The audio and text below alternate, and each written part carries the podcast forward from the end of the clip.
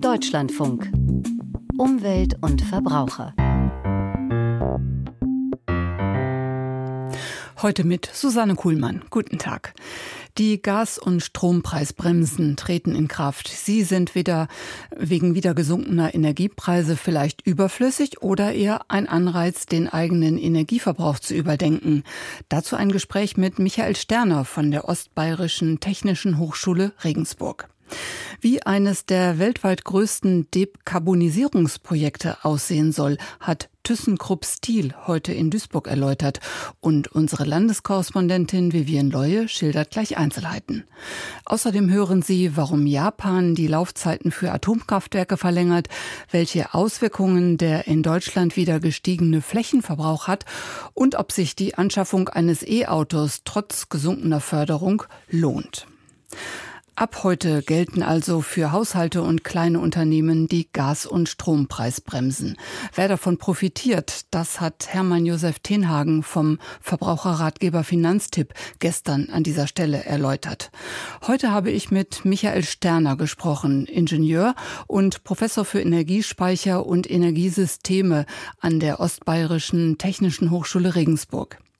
Ich fragte ihn zunächst, welche Bedeutung er den Gas- und Strompreisbremsen beimisst, auch vor dem Hintergrund der zuletzt deutlich gesunkenen Energiepreise. Ja, also die gute Botschaft ist zunächst, dass wir den Winter sehr gut geschafft haben. Es gab kein Blackout, Industrie und Heizungen laufen. Das Schreckgespenst vom rechten Rand von einem Wutwinter ist so nicht eingetreten. Und das hat unter anderem auch damit zu tun, weil sich auch die Preise halt beruhigt haben aufgrund der Strom- und Gaspreisbremse aber halt auch, weil der Winter sehr mild war und jetzt heißt es aber nicht, sich auf die faule Haut zu legen, sondern die Zeit zu nutzen, um jetzt über den Sommer Häuser zu dämmen, Solaranlagen zu installieren, Wärmepumpen zu installieren und natürlich weiterhin Energie zu sparen und ich war immer relativ kritisch mit diesen Preisbremsen, weil einfach der Anreiz gegeben sein muss, damit man den Versorger wechselt, damit man Energie spart. Und das ist zwar zum Teil noch enthalten, aber die Hängematte hat es doch für den einen oder anderen bedeutet. Und wenn man sich betrachtet, wie viel Geld wir hatten, um Silvesterraketen zu kaufen, da habe ich den Eindruck, dass es uns nicht an Geld mangelt. Deutlich höher als vor etwa anderthalb Jahren sind die Energiepreise ja trotz der zuletzt gesunkenen Kosten. Wir haben auch Flüssiggasterminals in Norddeutschland bekommen. Kommen wir durch äußere Umstände wie den Ukraine-Krieg und seine Folgen energiepolitisch schneller voran als ursprünglich mal gedacht? Dem scheint leider nicht so. Also wir haben jetzt schon auch Beschleunigungen auf der Windseite, jetzt bezüglich Genehmigung von Wind- und Solarparks beispielsweise äh, durch verminderte Umweltprüfungen. Aber man hat doch sehr stark auch auf die fossile Karte gesetzt und sich sehr um LNG-Terminals bemüht, wo wir auch aus der Wissenschaft sehen, dass man das eine oder andere vielleicht nicht in der Art braucht und vor allem halt man sich mehr auf den Import von Wasserstoff und Wasserstoffprodukten konzentrieren sollte. Vor allem, wenn wir jetzt Lieferverträge ab 2026 haben aus Katar für 15 Jahre fixiert das äh, konterkariert unsere Klimaschutzziele. Also da ist schon sehr viel Aktionismus, den man auch verstehen kann, passiert. Aber eigentlich, ja, wir haben höhere Energiepreise, das stimmt. Aber es ist umso wichtiger auch jetzt halt, und ich denke, da ist doch ein großes Aufwachen da gewesen, dass wir den Anreiz aufrechterhalten, auf alternative Energieträger, umweltschonende, klimaschonende Energieträger zu wechseln. Wir haben ja nicht nur, wie Sie gerade sagen, das Energieproblem, sondern auch das Klimaproblem. Winterdürre. Sie sagten mir gestern im Vorgespräch, dass Ihnen dieser prägnante Begriff gefalle. Nicht allerdings das, was er umschreibt. Zu wenig Regen und Schnee im Winter. Sehen Sie einen direkten Zusammenhang mit unserer Energienutzung? Ja, der Klimawandel gräbt uns das Wasser ab, im wahrsten Sinne des Wortes. Wenn wir weniger Schnee im Winter haben, haben wir auch weniger Grundwasser im Sommer und im Herbst und auch in den Flüssen. Und das heißt, wir haben einerseits weniger Wasserkraft, andererseits auch weniger Kühlwasser für Atom und Kohle und Gas. Und das ist dann schon ironisch, wenn man betrachtet, dass gerade der Klimawandel den Kohlekraftwerken den Kühlhahn abdreht, sozusagen. Aber das ist sozusagen eine Seite. Und ich habe kürzlich ein Buch geschrieben und veröffentlicht mit dem Titel So retten wir das Klima, wo ich ganz detailliert darauf eingehe, dass es dennoch politisch und gesellschaftlich möglich ist und auch gewollt ist, dass wir diese Energiewende vollziehen und damit auch das Klima schützen. Und dafür brauchen wir eben auch diese Anreize, nicht nur fürs Sparen, sondern auch für die Flexibilität. Und wenn ich hohe Strompreise sehe, dann, ja, dann als Eigenheimbesitzer habe ich die Möglichkeit, selbst Photovoltaikanlagen zu installieren oder das Haus zu dämmen. Aber als Mieter habe ich oft nur sehr eingeschränkte Möglichkeiten und da hoffe ich jetzt doch auf die Smart Mieter, die flexible Tarife ermöglichen. Aber hier gibt es auch gute Nachrichten. Selbst wenn man jetzt keinen teuren Smart Mieter selbst zu Hause verbaut hat, sondern nur einen digitalen Zähler, der ab und zu so ein rotes LED-Licht abgibt, ich habe jetzt selber persönlich zum heute den Stromanbieter gewechselt zu Tibber heißen die. Und da wird quasi halt dieser Impuls ins Internet geschickt zu denen. Und dann habe ich einen stündlichen Verbrauchsabrechnung. Das heißt, ich bekomme eine Nachricht, jetzt am Wochenende ist wieder viel Wind, der Strom ist sehr günstig, bitte lade das Elektroauto voll oder mach jetzt die Waschmaschine an. Und dadurch kann ich auch als Mieter dazu beitragen, dass Wind- und Solarenergie vernünftig integriert werden. Und äh, darüber hinaus sehen wir auch Speicher und was alles Neues hinzukommt. Also die Energiewende ist technisch machbar und absolut wirtschaftlich und eben auch gut fürs Klima. Und dieser Anreiz muss erhalten bleiben, trotz Strom- und Gaspreisbremsen. Wo sehen Sie uns denn in einem Jahr? Sind wir dann Ihrer Einschätzung nach deutlich vorangekommen mit der Energiewende und auch dem sinnvolleren Nutzen von Energie, wie Sie gerade sagen, durch die Smart Meter Möglichkeiten zum Beispiel? Ja, es wird sich dieses Jahr auch wieder eine ganze Menge tun, da bin ich mir sicher. Ich halte es auch für sinnvoll jetzt im Neubau, das was vor einem Jahr unter dem Eindruck des Angriffskrieges von Russland auf die Ukraine entstand, dass wir ab 2024 neue Öl- und Gaskessel nicht mehr einbauen lassen, weil das einfach auch notwendig ist, damit wir die Energiewende hinbekommen, gerade im Gebäudebereich neben den erhöhten Sanierungsraten. Und äh, wo wir nachlegen müssen, ist eben, wie ich es auch von der Bundesforschungsministerin gefordert habe, eine Bildungsoffensive für die Energiewende, weil es mangelt oft an HandwerkerInnen und StudentInnen für, und IngenieurInnen für erneuerbare Energien, die das alles planen und umsetzen. Und zudem müssen wir uns auch materialtechnisch besser aufstellen, sodass wir beispielsweise halt auch eine heimische europäische Solarzellenproduktion haben. Ich denke, das ist selbstverständlich in diesen Zeiten, dass wir da auch langfristig denken. Und das hat dann, egal aus welcher politischer Couleur sie kommen, für alle einen Vorteil, weil wenn sie die Energie bei uns vor Ort nutzen, dann bleibt die Wertschöpfung und die Arbeitskräfte bei uns im Land. Und da kann eigentlich keiner was dagegen haben. Ich frage immer jeden Gemeinderat, der dann entscheidet, ob ein Wind- oder Solarpark gebaut wird, wer profitiert davon, wenn du diesen Wind- und Solarpark nicht genehmigst? Ist es dann dein eigenes Land oder geht das Geld weiterhin durch die Pipeline nach Russland, Saudi-Arabien oder sonst wohin? Und von daher, dort in den Gemeinden und Stadträten entscheidet sich die Energiewende und der Klimaschutz weniger an der Abbruchkante von Lützerath. Die Energiewende ist machbar. Soweit Michael Sterner, der sich an der Hochschule Regensburg mit Energiespeichern und Energiesystemen befasst. Eine Investition in eine kohlenstoffarme Wirtschaftsweise plant ThyssenKrupp Steel. Das Stahlunternehmen hat den Bau einer wasserstoffbetriebenen Direktreduktionsanlage und zweier Einschmelzer am Standort Duisburg vergeben. Das Land Nordrhein-Westfalen will das Vorhaben fördern und damit den Umbau des Stahlstandorts in Richtung Klimaneutralität voranbringen. Am Vormittag gab es im Besucherzentrum von ThyssenKrupp Steel ein Pressegespräch, an dem auch der Ministerpräsident Nordrhein-Westfalens Hendrik Wüst teilnahm. Und mit dabei war auch unsere Landeskorrespondentin Vivian Leue. Frau Leue, was passiert in den Anlagen, die auf Wasserstoffbetrieb umgestellt werden sollen? Ja, in einer solchen Direktreduktionsanlage, da ersetzt eben Wasserstoff die äh, Kohle und Koks, die sonst in herkömmlichen Hochöfen nötig sind, um eben dem Eisenerz Sauerstoff zu entziehen. Das ist ja nötig für die Stahlherstellung. Anders als in Hochöfen, also Hochöfen produzieren diese Anlagen kein flüssiges Roheisen dann am Ende, sondern einen festen Eisenschwamm und der muss dann wiederum eingeschmolzen werden zu Stahl Dafür braucht es Einschmelzer. Auch die werden zu dieser Direktreduktionsanlage nun gebaut. Woher soll denn der für den Betrieb nötige Wasserstoff kommen? Ja, das ist tatsächlich eine gute Frage, um die neue Anlage mit ausreichend Wasserstoff versorgen zu können. Da gibt es Aktivitäten. Im Herbst 2023 soll in Oberhausen schon eine Wasserelektrolyseanlage fertiggestellt werden. Die hat dann eine Kapazität von 20 Megawatt. Das ist recht groß. Eine Pipeline muss aber noch angeschlossen werden, damit das dann auch von Oberhausen zum Stahlstandort Duisburg äh, geführt wird, dieser Wasserstoff.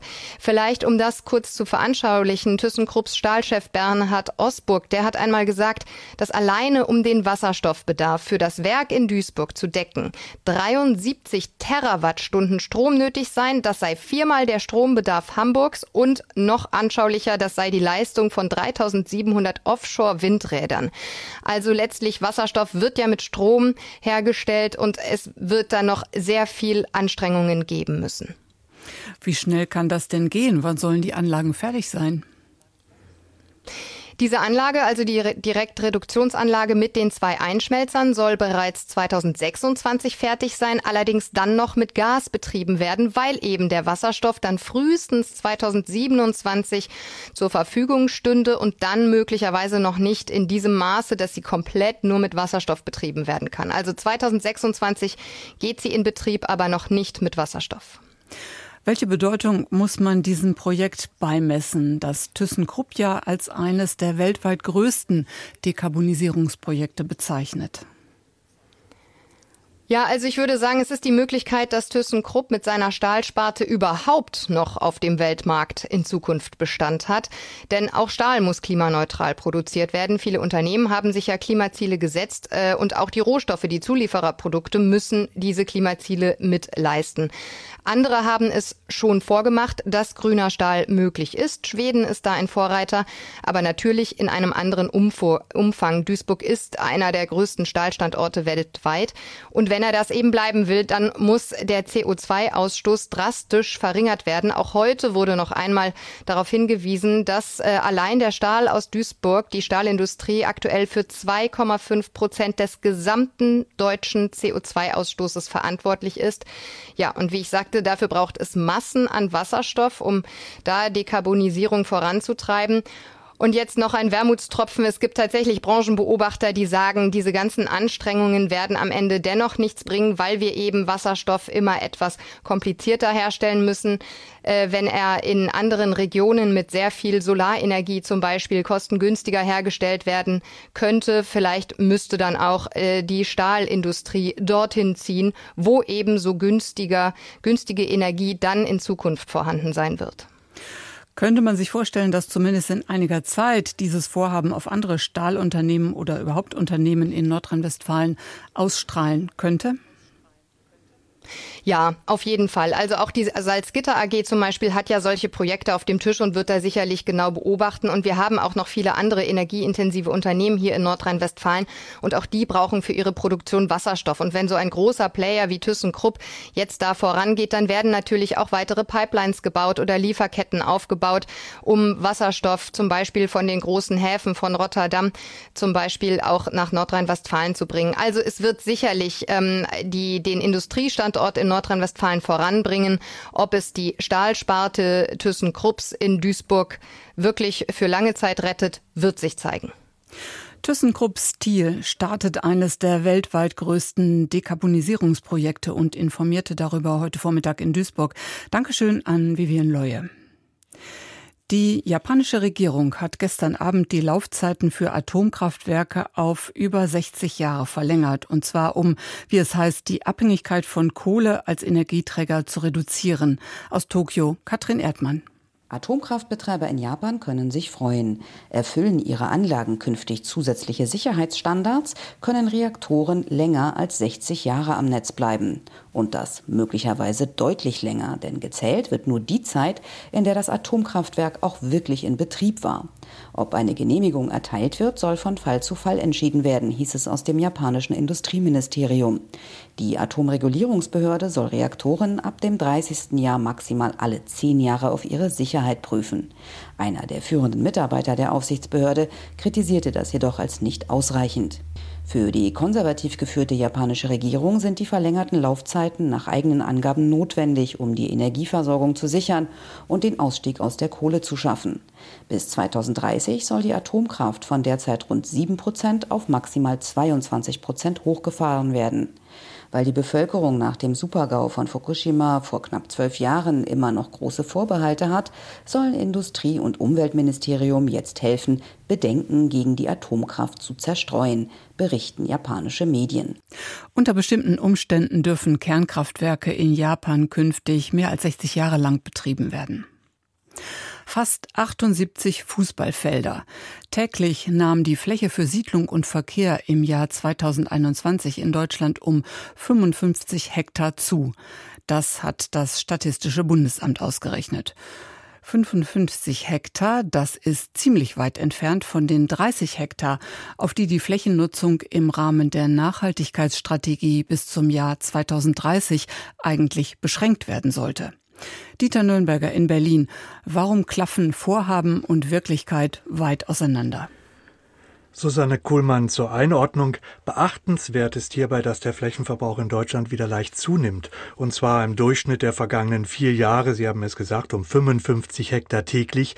Das ist ein Mittelwert aus den Jahren 2018 bis einschließlich 2021. Und ja, man hatte gehofft, dass sich ein langfristiger Trend fortsetzen würde. Vor 20 Jahren waren es immerhin noch 129 Hektar im Schnitt pro Tag. Dieser hohe Flächenverbrauch hat sie sich somit inzwischen halbiert, steigt nun aber wieder an. Und die Gründe sind vor allem in der regen Bautätigkeit zu suchen. Die Bevölkerung in Deutschland wächst. Es sind Investitionen in Wohnungsbau und Infrastruktur nötig und das hat eben Auswirkungen. Der Naturschutzbund Deutschland hat sich heute Vormittag auch zu diesen neuesten Zahlen geäußert. Stefan Petzold ist Biodiversitätsexperte und Referent für Stadtent- oder für Siedlungsentwicklung und Stadtnatur er nennt vor allem folgende Gründe. Einzelne Branchen wachsen zum Beispiel weiter. Die Logistikimmobilien, die sind auf dem Allzeitrekord mit erschlossenen Flächen. Wir stellen auch fest, dass vielfach auch der Flächenverbrauch in den Bereichen stattfindet, wo eigentlich gar kein so großer Bedarf ist, nämlich in den neuen Bundesländern. Das heißt, dass der Flächenverbrauch den bestehenden Bodenschutz viel zu leicht umgehen kann und eher dort Flächen ausgewiesen werden, wo sie leicht ausgewiesen werden können, weil es wenig Konkurrenzen gibt. Und anhand der veröffentlichten Statistik wird nun eben deutlich, dass politische Ziele für den Flächenverbrauch hierzulande weiterhin wohl nicht realistisch sind. Bis 2030 will die Bundesregierung den Verbrauch auf weniger als 30 Hektar pro Tag senken und bis 2050 gibt es sogar eine langfristige EU-Vorgabe, wonach ein Netto-Null-Flächenverbrauch erreicht werden soll. Somit gehen die neuesten Zahlen in die falsche Richtung und Jenny Vollmann, sie ist stellvertretende Vorsitzende des Bundes für Umwelt- und Naturschutz in Rheinland-Pfalz macht vor allem die Wohnungsbaupolitik als Grund für die Zunahme beim Flächenverbrauch aus. Sanierung statt Neubau wäre für sie auf jeden Fall ein Fortschritt, um den Flächenfraß zu mindern. Es stehen allein die doppelte Fläche von Hannover leer als Leerstände, die man in Wohnraum umnutzen könnte. Genauso sieht es aus wie bei Gewerbeflächen als auch bei Verkehrsflächen. Wir haben schon jetzt das dichteste Straßennetz in ganz Europa. Ich bin der Meinung, dass das ausreicht an Straßenraum, den wir haben. Und ich bin mir auch sicher, dass wir den so nutzen könnten, dass alle sich ungehindert bewegen könnten. Und in die gleiche Richtung gehen auch Stellungnahmen des Umweltbundesamtes. Hier gibt es ein Konzeptpapier für nachhaltiges Bauen. Neuer Wohnraum im Bestand spart Rohstoffe und schützt auch die freie Landschaft vor weiterer Zersiedlung, so das Umweltbundesamt. Und auch der Naturschutzbund fordert verbindlichere Maßnahmen, vor allem in der Baupolitik, um das eben schon genannte 30 Hektar Ziel in sieben Jahren zu erreichen. NABU-Experte Stefan Petzold. Der unbebaute Boden ist unser wichtigster wichtigster CO2-Speicher am Land und gerade im Hinblick auch auf die Klimakrise. Versiegelte und bebaute Flächen erhitzen sich viel, viel stärker als unbebaute und stellen dementsprechend auch ein großes Problem, auch ein gesundheitliches Problem für uns dar. Wenn wir den Flächenverbrauch verringern können, haben wir gleichzeitig Lösungen für viele weitere Probleme unserer Zeit. Klima- und Artenkrise, Ressourcenknappheit, Verkehrswende und demografischen Wandel. Für die Umweltverbände ist dieser nun wieder steigende Flächenverbrauch eben ein wichtiges ökologisches Thema und damit verbunden fordern die Verbände eben ein konsequenteres Vorgehen der Politik. In Deutschland wird wieder in steigendem Umfang Fläche zugebaut. Warum das eine schlechte Nachricht ist, erläuterte Dieter Nürnberger. Vielen Dank dafür nach Berlin. Ab 2035 sollen in der EU keine neuen Autos mit Verbrennermotor mehr zugelassen werden. Für den Fall, dass synthetische Kraftstoffe, die E-Fuels, auch von diesem Verbot betroffen sein sollten, droht Bundesverkehrsminister Volker Wissing mit einem Veto aus Deutschland. Zuletzt hatte das EU-Parlament neue Vorgaben gebilligt, die besagen, dass nach 2035 nur noch Neuwagen zugelassen werden sollen, die während der Fahrt keine Treibhausgase ausstoßen. Das trifft momentan nur auf Elektroautos zu. Lohnt es sich, eins anzuschaffen? Der Verbrauchertipp von Werner Nording. Elektroautos sind von der Kraftfahrzeugsteuer befreit, werden als Dienstwagen geringer besteuert und können beim Arbeitgeber steuerfrei geladen werden. Auch die Wartungskosten sind deutlich geringer. So haben E-Autos keinen Auspuff, der kaputt gehen kann, und die Bremsen zum Beispiel müssen viel seltener überholt werden, wenn das Fahrzeug über die Energierückgewinnung abgebremst wird, sagt der Energieexperte der Verbraucherzentrale Niedersachsen Bernd Rosenthal. Also es existieren da noch falsche Vorstellungen dass E-Autos teurer sind. Auch wenn man bei der Anschaffung tiefer in die Tasche greifen müsse. E-Autos werden immer beliebter. Die 2-Millionen-Marke wird 2023 voraussichtlich überschritten. Die Lieferfristen können derzeit bis zu einem Jahr betragen. Zurzeit sind die Wiederverkaufswerte von jungen E-Autos, also von Einjährigen zum Beispiel, teilweise über dem Neupreis, weil man sie halt sofort zur Verfügung hat und nicht auf ein Neufahrzeug warten muss. Denn den Umweltbonus kann ich erst mit dem Tag der Zulassung kassieren. Die Zuschüsse müssen nicht zurückgezahlt werden, auch wenn sie mit Jahresbeginn gesenkt wurden. Wer jetzt ein elektrisch betriebenes Auto mit einem Nettolistenpreis bis zu 40.000 Euro kauft oder liest, bekommt vom Staat und vom Hersteller insgesamt einen Zuschuss von 6.750 Euro. Kostet das Fahrzeug bis zu 65.000 Euro, beträgt die maximale Förderung 4.500 Euro. Autos, die elektrisch und mit Benzin fahren, sogenannte Plug-in-Hybride, werden seit diesem Jahr nicht mehr gefördert. Und auch Elektrofahrzeuge, die teurer als 65.000 Euro sind, bekommen keine Förderung mehr. Ab dem 1. Januar 2024 werden dann nur noch E-Fahrzeuge mit einem Nettolistenpreis bis zu 45.000 Euro gefördert. Wenn man den gesamten Lebenszyklus betrachtet, sind Elektroautos gegenüber Verbrennern oft günstiger, sagt der Experte. Besonders, wenn man günstig Strom laden kann. Also wenn man zum Beispiel eine eigene Photovoltaikanlage hat und davon das Auto weitgehend laden kann, dann lädt man für 12, 15 Cent pro Kilowattstunde. Das ist natürlich unschlagbar. Mit Haushaltsstrom kostet die Kilowattstunde 30 bis 60 Cent und an öffentlichen Ladesäulen zwischen 40 und 80 Cent.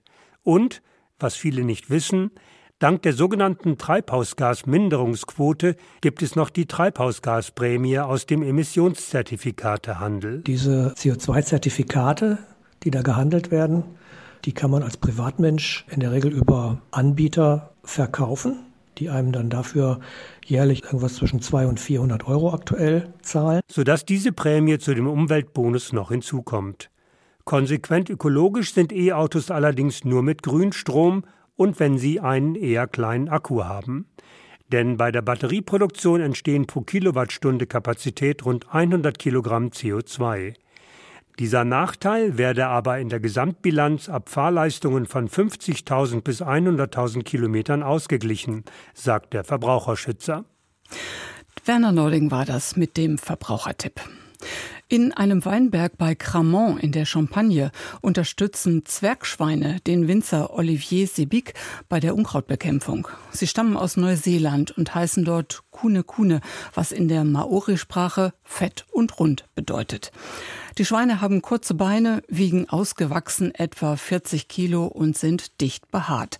Sie leisten echte Präzisionsarbeit, sagt der Winzer über seine tierischen Helfer. Bei den Disteln fressen sie sogar die Wurzeln mit, sodass sie nicht so schnell nachwachsen. Und nebenbei lockern die Schweine mit ihren kleinen Rüsseln auch noch den Boden auf. Die Ampelkoalition und ihre Baustellen. Mehr dazu gleich bei Dirk Müller in den Informationen am Mittag. Und mit diesem Hinweis endet Umwelt und Verbraucher. Es verabschiedet sich Susanne Kuhlmann.